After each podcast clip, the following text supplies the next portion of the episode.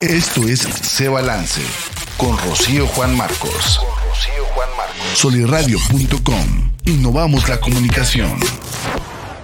Hola, hola, bienvenido, bienvenida a este episodio de Se Balance, el podcast. Ya estamos aquí en la cabina se está transmitiendo por la página de Facebook de soliradio.com, eh, por la página de internet de soliradio.com y más adelante esto se transmitirá en diferentes plataformas como Spotify, Apple Podcast, Google Podcast y otras más. Bueno, pues yo soy Rocío Juan Marcos y ya estamos aquí en este episodio que tenemos el día de hoy tengo a mi invitada de lujo que me acompaña cada, cada mes, una vez al mes, que me encantaría que vinieras más lluvia, pero estás tan saturada de cosas que digo, con una vez al mes está muy bien.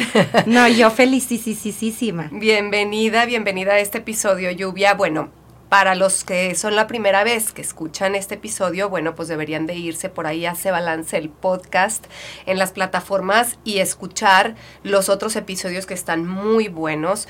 Lluvia Cárdenas es maestra certificada en aplicación mental. Y digo eh, maestra porque como que siempre te he preguntado que está certificada en aplicación mental, pero es una maestraza de lujo que tengo el placer de ya ahora sí, este, empezar oficial, de manera oficial, este, empezar con, con, con sus talleres.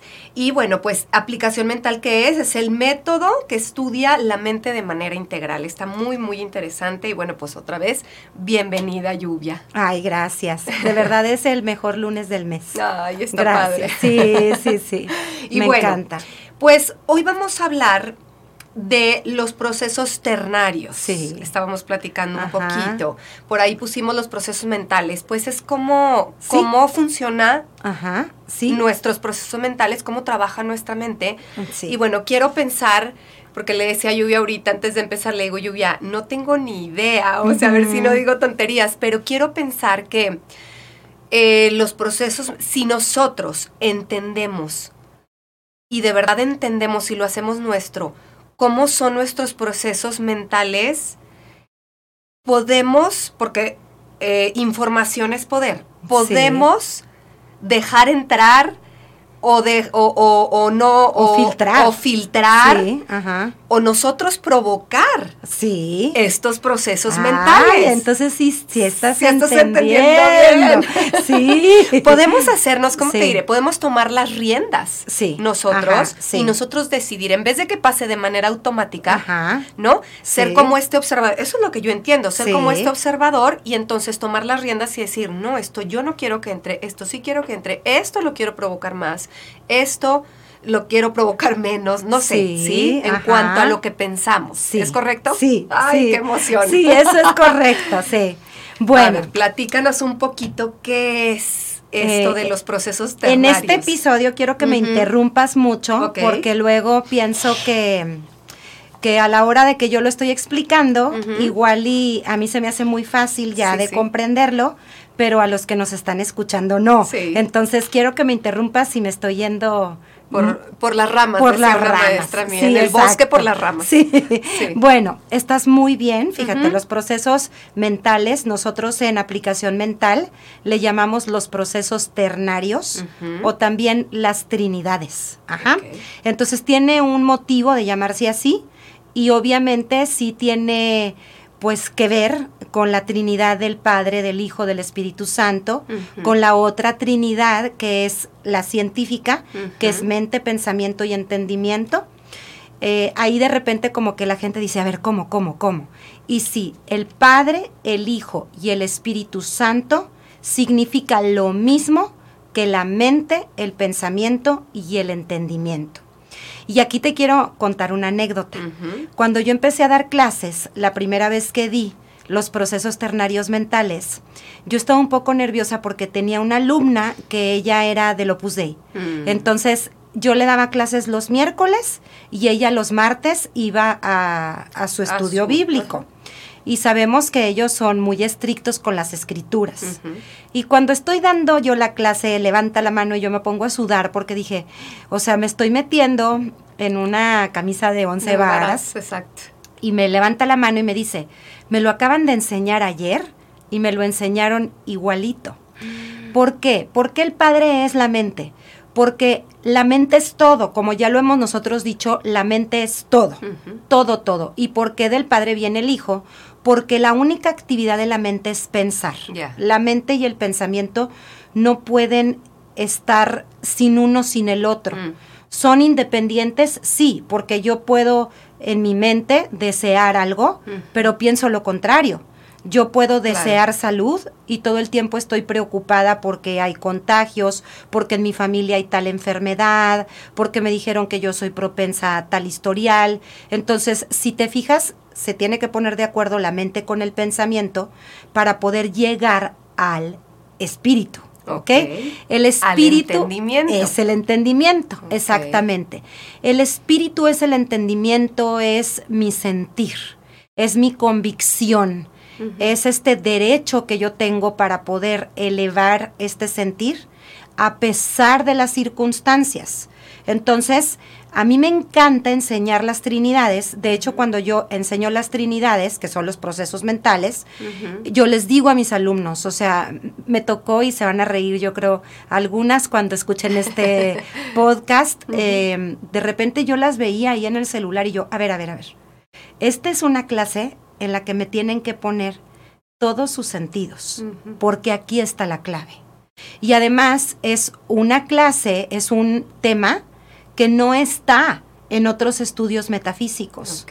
A mí me encanta cuando me platican de que vienen de otros estudios metafísicos, de que ya han tomado otros cursos, de que ya han tomado otros talleres con otros maestros, con otras maestras. Yo siempre les digo, eh, nosotros no somos el mensaje, somos el mensajero y cada quien puede escoger al mensajero que más le ayude, que más se le haga, claro y con quien hagas clic exactamente. Pero si ese estudio no tiene a los procesos ternarios, está incompleto. Y te voy a explicar por qué. Ahí está nuestro libre albedrío. Ahí está. Nosotros no tenemos eh, a veces este conocimiento cuando nosotros nacimos y fuimos siendo educados con las herramientas que tenían nuestros maestros, nuestros guías, y aquí estoy obviamente incluyendo a nuestros papás, a nuestros abuelos, a quienes nos cuidaron, ¿no? No tenían estas herramientas y muchas veces ellos crecieron pensando, y nosotros también, que ya teníamos un destino, un destino y que muchas veces ese destino pues no era tan bonito, porque igual y yo vengo eh, de un entorno en donde hubo un papá que no estuvo presente o que fue alcohólico, una mamá que siempre estuvo enferma o crecí en un lugar en donde nadie pensaba que tenía acceso a la abundancia y yo pienso que eso ya define mi vida. Mm. Porque yo ya nací ahí, entonces yo no tengo ventajas como los que sí nacieron tal vez en una familia más funcional, en donde tienen más recursos y yo pienso que ellos tienen ventaja y que su destino es mejor que el mío. Mm. Pero luego vemos cómo hay personas que han desafiado por completo el entorno en el que nacieron, económico, familiar, eh, de todo, y, y florecen de una manera espectacular porque cambian la percepción que tienen de su vida, ¿ok? Claro. Entonces, ¿cómo inician los procesos mentales? Tenemos dos y tú fuiste muy intuitiva al reconocerlos, porque uno es el que viene de afuera hacia adentro, lo que tú decides que entre o no entre, cuando yo filtro esta información y no permito que entre a mi conciencia de esa manera. Y luego tenemos en el que nosotros somos creadores o manifestadores, ¿verdad? Y yo hago la diferencia porque no es lo mismo crear que manifestar y te voy a decir por qué y todo el mundo lo va a comprender. Cuando nosotros escuchamos en cualquier escritura bíblica, en cualquier escritura sagrada, que se fue que fue concebido el universo, nosotros sabemos que hay un séptimo día de descanso, ¿verdad? Y, y se dice, Dios descansó eh, vio lo que había creado y le gustó. Entonces, de Dios solamente puede venir lo bueno. Y cuando Dios crea, crea lo bueno. Cuando nosotros creamos, manifestamos cosas buenas, somos creadores, somos Dios en acción. Y es nuestro derecho. Nosotros podemos crear. La cosa es que estamos manifestando todo el tiempo. Lo sepamos o no, manifestamos lo bueno y manifestamos lo malo. Entonces, cuando yo les hablo manifestar, puede ser bueno y malo. Ok. Y cuando les hablo de crear, es que eres creador de lo bueno, de lo perfecto, de lo más parecido a tu esencia. Y por ejemplo, ¿cómo estamos manifestando siempre? Manifestamos siempre porque estamos pensando. Ok. Ajá, entonces, como nuestro pensamiento tiene energía, y para ser súper específicos tiene energía eléctrica y luego ese pensamiento me lleva a que yo tome decisiones, conductas, experiencias que me llevan a una emoción y esa emoción tiene energía magnética. Entonces, como quien dice, nuestro pensar y nuestro sentir es la energía con la que habla el universo, que es la energía electromagnética. Ajá. Entonces, todo el tiempo estamos manifestando porque la energía eléctrica informa, ¿ok? Manda la información, manda una señal Claro. Y la energía magnética regresa esa señal. Yo resueno con lo que se parece a lo que yo pensé y sentí. Fíjate, Lluvia, qué importante. No nos damos cuenta y todo el tiempo estamos enviando como señales de radio, ¿no? Claro, son Al señales universo. igualitas. sí. Entonces, hay personas que, que luego me he topado con gente, es que no le eches tanto coco, es que para qué piensas tanto, es que tenemos que vigilar Sí, nuestros claro, pensamientos claro, para ver qué estamos emitiendo, Sí. ¿no? Para ver qué, eh, cuáles, cuáles son estas señales de radio que estamos emitiendo. al- Sí, si no te conviertes es- en un, en un autoobservador, tú vas a pensar que tal vez la vida es injusta porque tú pues naciste con una cruz que tienes que cargar y pues que el descanso eterno y la felicidad y el cielo vienen hasta después de que tú te vayas de aquí y no es así. Nosotros Y todo el tiempo te lo estás repitiendo en tu cabeza porque lo sigues pensando y sigues emitiendo eso y va a pasar eso. Exacto. Entonces, cuando de repente escucho, porque sí tengo unos podcasts que son mis podcasts que luego les comparto en el taller, soy muy específica cuando les digo, cuando llega la parte tal, no le hagan caso, ya saben, Sí, sí. porque alguna vez escuché uno que tenía que ver con la ciencia de la gratitud, entonces le preguntaban las entrevistadoras, le preguntaban, pero ¿y nosotros qué tenemos que hacer? Hacer líneas de afirmación. ¿No estorban? Dice, y yo dije, ¿cómo? ¿Cómo? La, cuando nosotros cambiamos nuestro pensamiento por una línea positiva, por un pensamiento elegido desde lo alto, desde lo elevado, desde la armonía, nosotros hacemos conciencia en reconocer lo que somos. Pero lo tenemos que hacer de forma continua. A eso venimos aquí, a aprender y a hacer un continuo reconocimiento de lo que somos. Porque si no, nos vamos como hilo de media con pensamientos catastróficos, que aparte está comprobado que el 80% son así. Entonces ella decía, no, no tienes que hacer nada porque tú ya eres. No, sí es cierto, yo ya soy. Pero el que lo tiene que reconocer todo el tiempo es mi pensamiento. Mi mente ya es, pero mi mente va obviamente con, a ponerse de acuerdo con mi pensamiento por mí. O sea, no porque ya me digan una vez que yo ya soy un ser mental eterno, bueno y perfecto, ya me lo creí por siempre.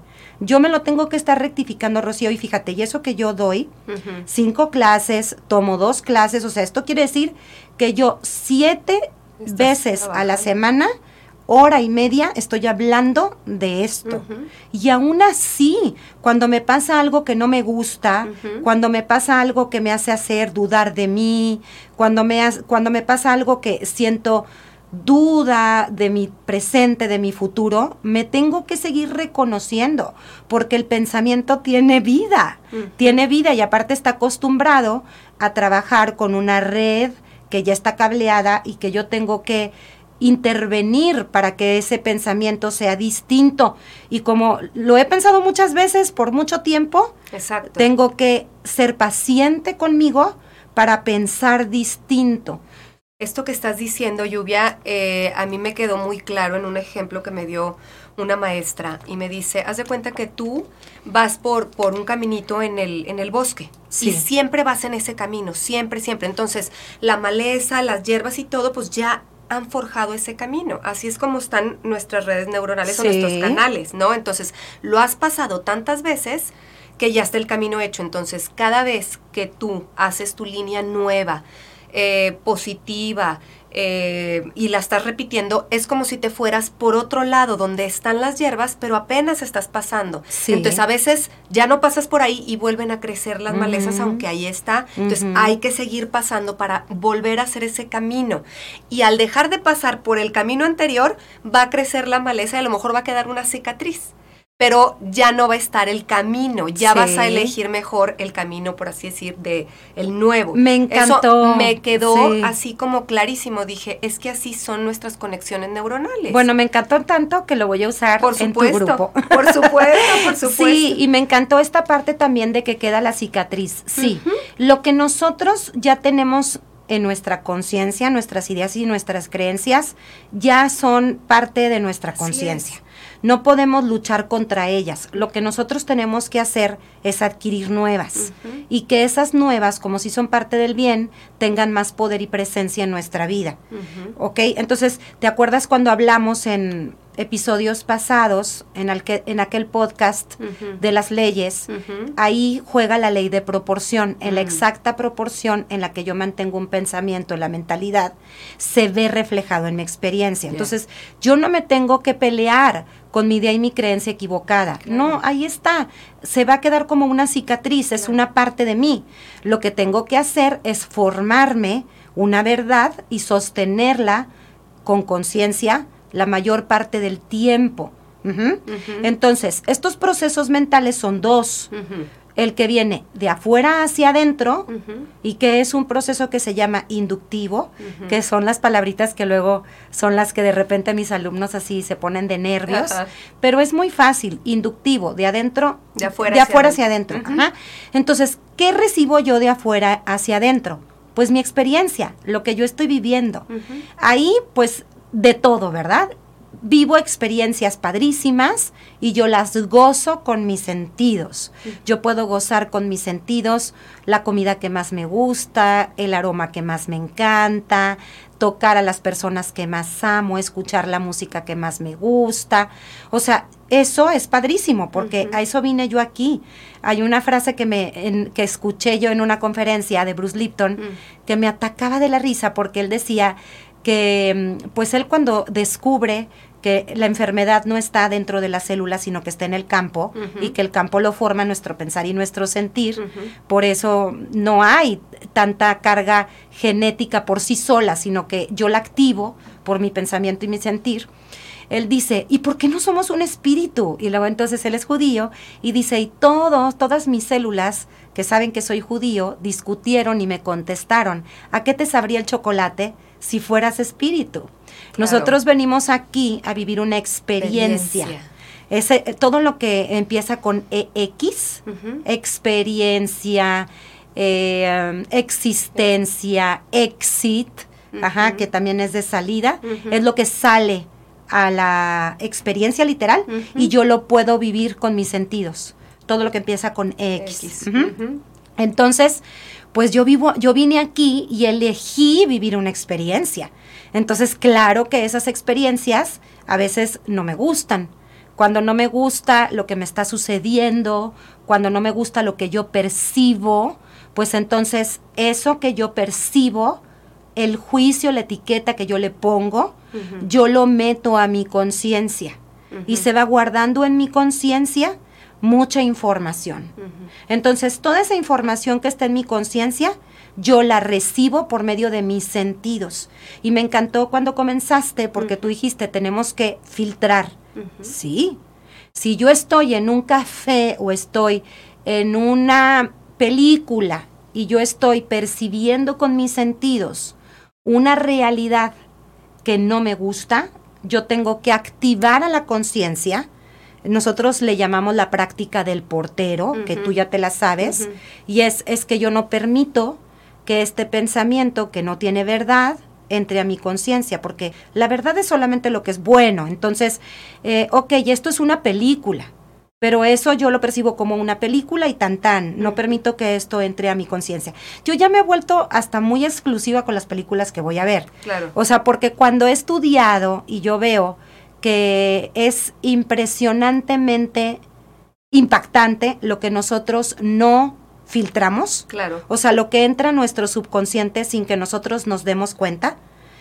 Es tan, tan, tanta la diferencia. Es que es ridícula la diferencia. Sí, sí. De lo que me doy cuenta que entra a mi conciencia y de lo que no me di cuenta Exacto. que digo, no, mejor ni para qué. Si me entiendes? Mejor, mejor ni para qué. Si yo lo que quiero es guardar en mi conciencia todo lo bueno. Claro. ¿Y por qué quiero guardar en mi conciencia todo lo bueno? Porque el pensamiento solamente agarra información de tu conciencia. Claro. Por eso cuando les digo, la mente es individual, yo quisiera que mi pensamiento agarre info- agarrara información de la conciencia de todos los maestros que ha tenido la humanidad, ¿verdad? De, de un Jesús, de un Buda, de un. Mahoma. Pero pues no, mi, concien- mi pensamiento va a agarrar la conciencia de lluvia. Sí, claro. Y si yo me pongo a ver narcoseries, y si yo me voy a un café a hablar de chismes, y si yo me voy a un café a quejarme de cómo está la economía, y si yo me voy a, después a una cena y solamente estamos preocupados de lo que está sucediendo con la salud y con lo que pasa con todo lo que se habla en las noticias, mi conciencia queda desprotegida. Y no es de gratis, Rocío, que los noticieros sean en la mañana. Lo primero que haces cuando te despiertas, prendes la tele o agarras el celular y te pones a informarte de todo lo acontecido y las noticias no te van a contar lo bonito que está pasando, porque siempre pasan cosas bonitas, pero te están contando obviamente lo que vende, Lo el que amarillismo. El morbo, lo malo, porque lo malo es escandaloso. Entonces tú lo ves en la mañana y tú no tienes para nada protegida tu conciencia, porque además tus ondas se acaban de despertar, las ondas de tu cerebro están súper receptivas.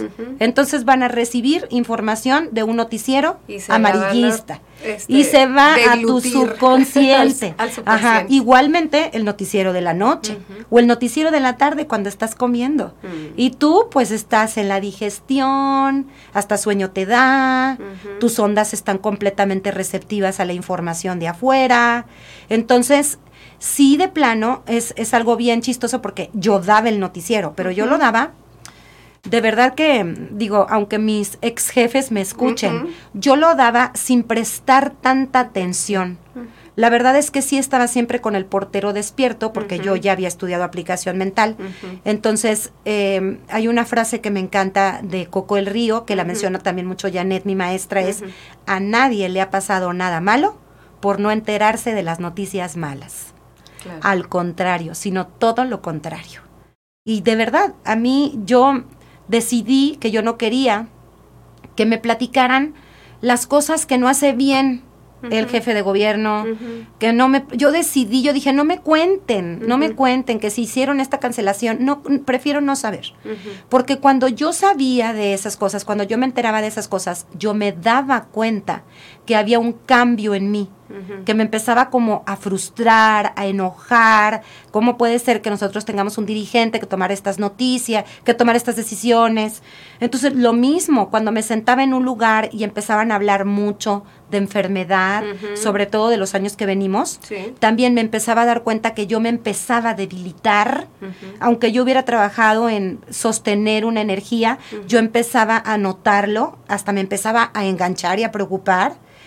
Y Es que dije, se contagia. claro, y dije, no, sí, eh, no me importa tal vez ahora ser eh, un poco más exclusiva con lo que yo permito que entre a mi conciencia, pero sí lo hago porque porque yo no, no tengo todo el tiempo al portero trabajando. Entendamos, por favor, que el subconsciente almacena infinitamente más información que lo que tú te das cuenta en tu conciencia consciente. ¿sí? Entonces, ese es el proceso de De afuera, afuera hacia adentro. Ese proceso de afuera hacia adentro también me sirve muchísimo, Rocío, porque yo ahí veo lo que me gusta. Claro. Yo ahí digo, esto quiero, lo que me encantó que tú, cómo le pusiste, ¿no? Lo que, por- lo que quiero provocar. Con lo que quiero. Ajá, claro. yo quiero parecerme a esta persona. Yo quiero saber lo que sabe esta persona. Yo quiero vibrar, como nosotros le llamamos el aroma mental, ¿no? Yo quiero tener el aroma mental que tiene esta persona. Y también se vale, obviamente, lo material. Yo quiero vivir como vive esta persona, con una economía completamente libre, ¿no? Porque eso es lo que me da una economía, libertad. libertad. Exacto, entonces yo quiero tener la libertad de poder decidir a dónde me quiero ir de viaje, si quiero estudiar esto, si quiero tener tal comodidad en mi vida. Entonces me, me sirve para informarme, porque imagínate si tú le dices a una persona que ha sufrido abuso desde que se acuerda, fórmate un sentido de ser feliz si no se fija en cómo se ve la felicidad en los demás, no se lo va a poder formar. Y es por esta razón que la conciencia colectiva de la pobreza y de la hambruna que hay en África, en estos, en estos países africanos que han vivido por generaciones, dice mi abuela, que en paz descanse, que desde que ella se acuerda esto ha sido una una experiencia, una parte de, su realidad, ¿no? Que han vivido en hambruna porque no se han formado un sentido diferente. Mm. O sea, su proceso inductivo de afuera hacia adentro nunca ha sido distinto. Entonces, cuando llegan estas personas a ayudar, estos activistas, estos que tienen el don de servicio maravillosos, y les empiezan a mostrar cómo son las escuelas en otras partes del mundo, cómo vive la gente en otra parte del mundo, cómo comen. una ventana. Sí, claro. Entonces la percepción se empieza a abrir y pueden ellos provocar, crear una realidad distinta. Sí, eso es lo que pasa con las conciencias colectivas y mm. nosotros las tenemos desde nuestra familia o a lo mejor también aquí en México, ¿no? Tenemos una conciencia colectiva de ser un país tercermundista en donde hay mucha pobreza, pero es que desayunan, comen, cenan esa misma percepción. Entonces, no se atreven a creer que otro sentido puede adoptar, pueden adoptar en su vida. Entonces, el que lo puedan ver en alguien como una persona igual que ellos, que salió adelante, es muy inspirador, porque se dan cuenta que ellos también pueden hacerlo. Y entonces ahora sí, ya puedo ser creador. Y ahora entra el proceso ternario deductivo, el que es de adentro, hacia, afuera. Esta es la práctica mental más importante. Porque yo puedo todo el día estar filtrando la información. Ajá, si yo veo pobreza, yo abastezco a esa persona y le deseo pensamientos positivos de abundancia. Si yo veo enfermedad, yo pienso a esta persona en salud en lugar de preocuparme, porque acuérdense que la preocupación es ponerme de acuerdo con el mal. Yo me ocupo en pensarlo bien, en mandarle esta energía de salud directo a su sentir. Yo puedo hacer eso todo el día, pero si yo no me siento a crear, ¿cómo voy a resonar con lo que yo sí quiero en mi vida? Claro. Yo tengo que bosquejar, ahí es donde están los deseos. Ahí es donde yo me pongo a hacer mi agenda, en donde vienen todas mis líneas de, de, deseos espirituales, deseos materiales. Ahí es donde me pongo a visualizar. Ya ven que luego hay muchas meditaciones guiadas para poder hacer meditación creativa. Se llama, nada más hay dos tipos de meditación. Hay meditación creativa y la meditación, la que es la contemplativa. Y si te fijas, es lo mismo que los procesos mentales. La contemplativa, de afuera hacia adentro, la creativa, de, adentro, hacia, afuera. Entonces, en la creativa yo puedo visualizarme, puedo visualizar tres deseos todos los días y puedo quedarme ahí hasta que sienta que lo estoy viviendo, porque eso es lo que va a hacer que eso se alinee conmigo. Yo no tengo que ir a andar persiguiendo a nada, ni a nadie. Yo tengo que visualizarlo, hacerlo mío, bosquejarlo, formarme un sentido de cómo se ve eso en mi vida. Y entonces cuando yo ya me sienta que lo merezco, eso va a ir viniendo a mí, pero esto es progresivo. Así es. Fíjate, te voy a interrumpir ahorita. Sí ahorita que es bien importante lo que acabas de decir, Lluvia, que hasta que llegue a sentirlo. Sí. Porque, como bien lo dijiste hace ratito y lo hemos mencionado eh, en, otros podcasts, la energía que emite al campo, ¿no? Es la magnética y la magnética se produce con el sentimiento, se hace con el sentimiento. Entonces, no, no basta con estarlo a lo mejor repitiendo como solo una línea, sino que trabajemos a bajarlo hacia el sentir. Sí. Que realmente lo sientas, que realmente sientas que estás ahí, que es más hasta lo agradezcas, que muchas este, ahora guías y maestros eh, este, traen mucho de esto de, de, de moda, como que las... Se, se, ha hablado mucho de esto y las meditaciones de para crear, pero para sentir sí. y, y, y, agradecerlo antes de, porque luego me topo con personas y digo, o sea, me dice, es que ¿cómo lo voy a agradecer? O sea, si no me estamos acostumbrados, ¿no? si no me está pasando, sí. es que estamos acostumbrados sí. a agradecer las cosas que ya tenemos, por eso precisamente es agradecer, o sea, sentirlo y realmente sentirlo, y el momento que ya lo agradeces, es que realmente lo estás sintiendo ya tuyo. ¿no? Claro, pero es que imagínate, ¿qué, se, qué, ¿qué mérito tiene agradecer lo que ya está? Exacto. ¿Qué mérito tiene? No, sí, o sea, obviamente sí hay que ser sí, muy claro. agradecidos con lo que ya está, porque justamente el pensamiento de insatisfacción es que la persona no puede ni agradecer lo que tiene, Exacto. ¿no? Sí hay que estar muy agradecidos con lo que ya está. Pero imagínate lo que significa agradecer lo que todavía no veo. Esta es la verdadera aplicación. Uh -huh. Ahí es cuando te conviertes en creador. Y esta es la instrucción que dieron los maestros. Uh -huh. Es que no es ver para creer, es creer, creer para, para ver. ver. Y la fe es justamente eso, es la convicción de lo que se espera, la certeza de lo que no se ve. O sea, yo tengo que tener fe en que eso eventualmente estará en mi vida. Lo que yo me tarde es mi proceso de aprendizaje y de entender cómo piensa y siente una persona que tiene eso. Exacto. O sea, es como si yo quiero un coche, pero yo no sé manejarlo. No me lo voy a creer nunca, ni siquiera lo sé manejar. Yo primero tengo que aprender a manejarlo y luego entonces sí te creo que tú te sientas merecedor de tenerlo. Pero ¿cómo lo voy a yo a tener si ni siquiera ni siquiera sé cómo se prende, no? Ni siquiera sé cómo ponerle en que ande el coche o dónde se le pone el, el aceite.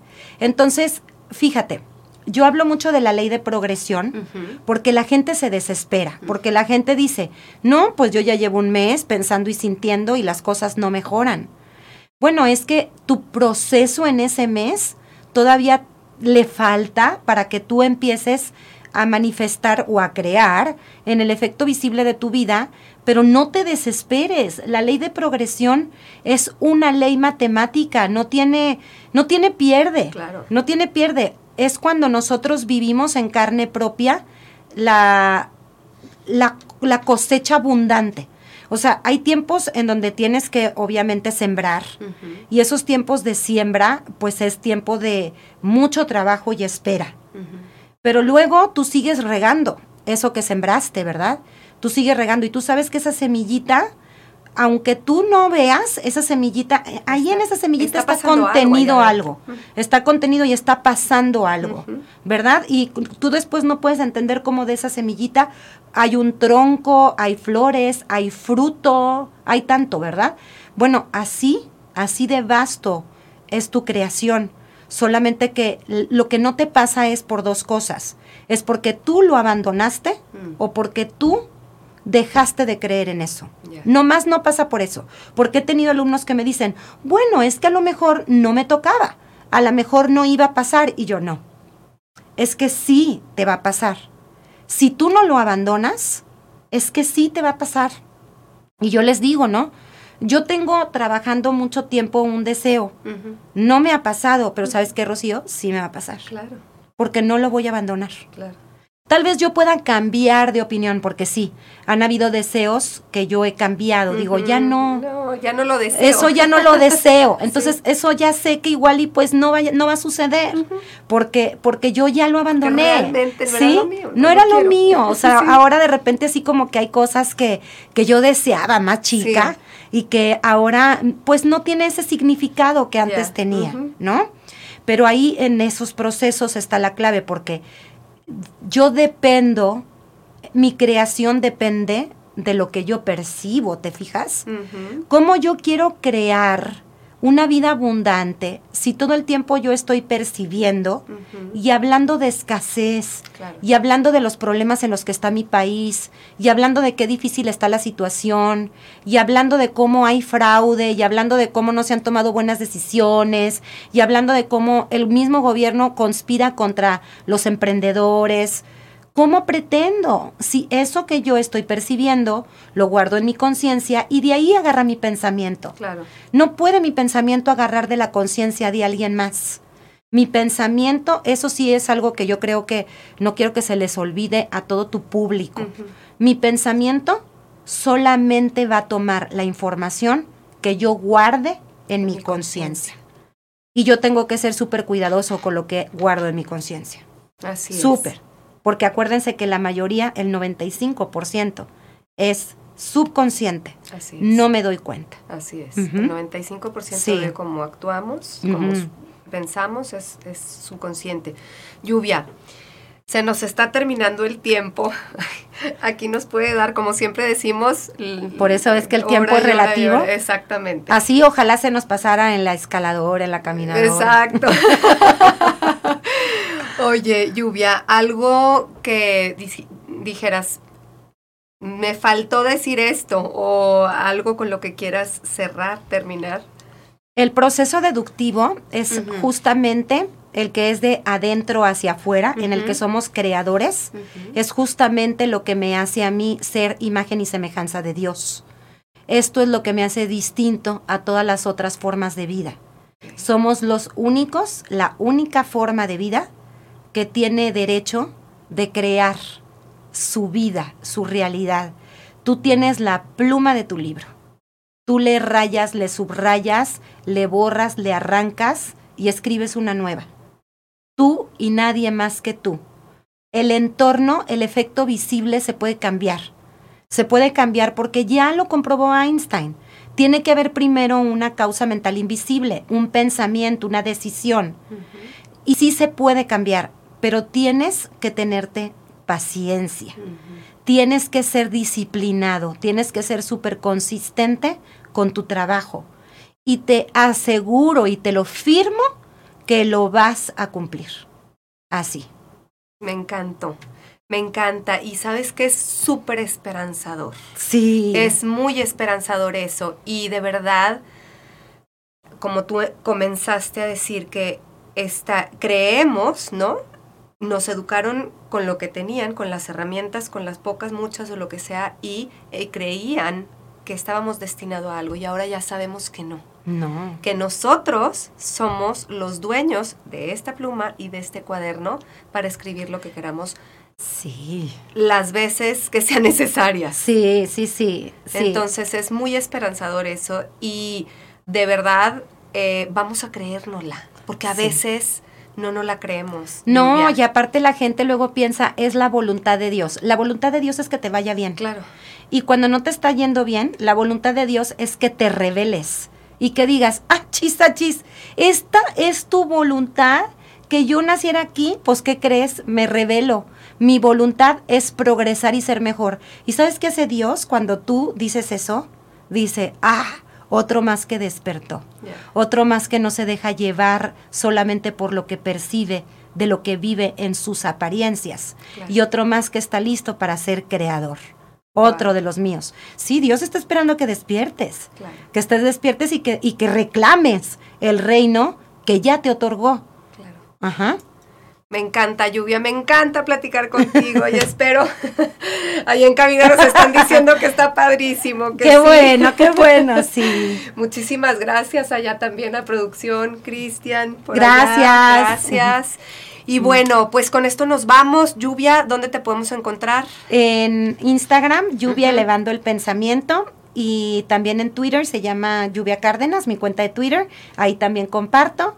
Y bueno, pues acabo justamente de empezar la semana pasada un taller nuevo. Así es. Luego cuando ya empieza mucha gente se quiere eh, se quiere meter y sí, sí están a tiempo porque les puedo mandar todavía la clase Anterior. inicial y están a tiempo de comenzar esta Claro, aventura. Claro, Sí. padrísimo.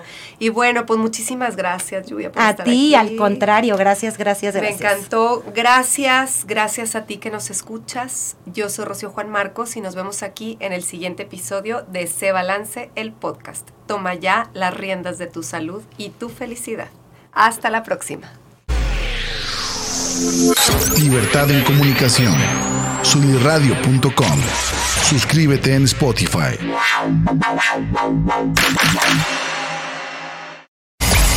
Emisión de vanguardia. Sunirradio.com. Suscríbete en Spotify.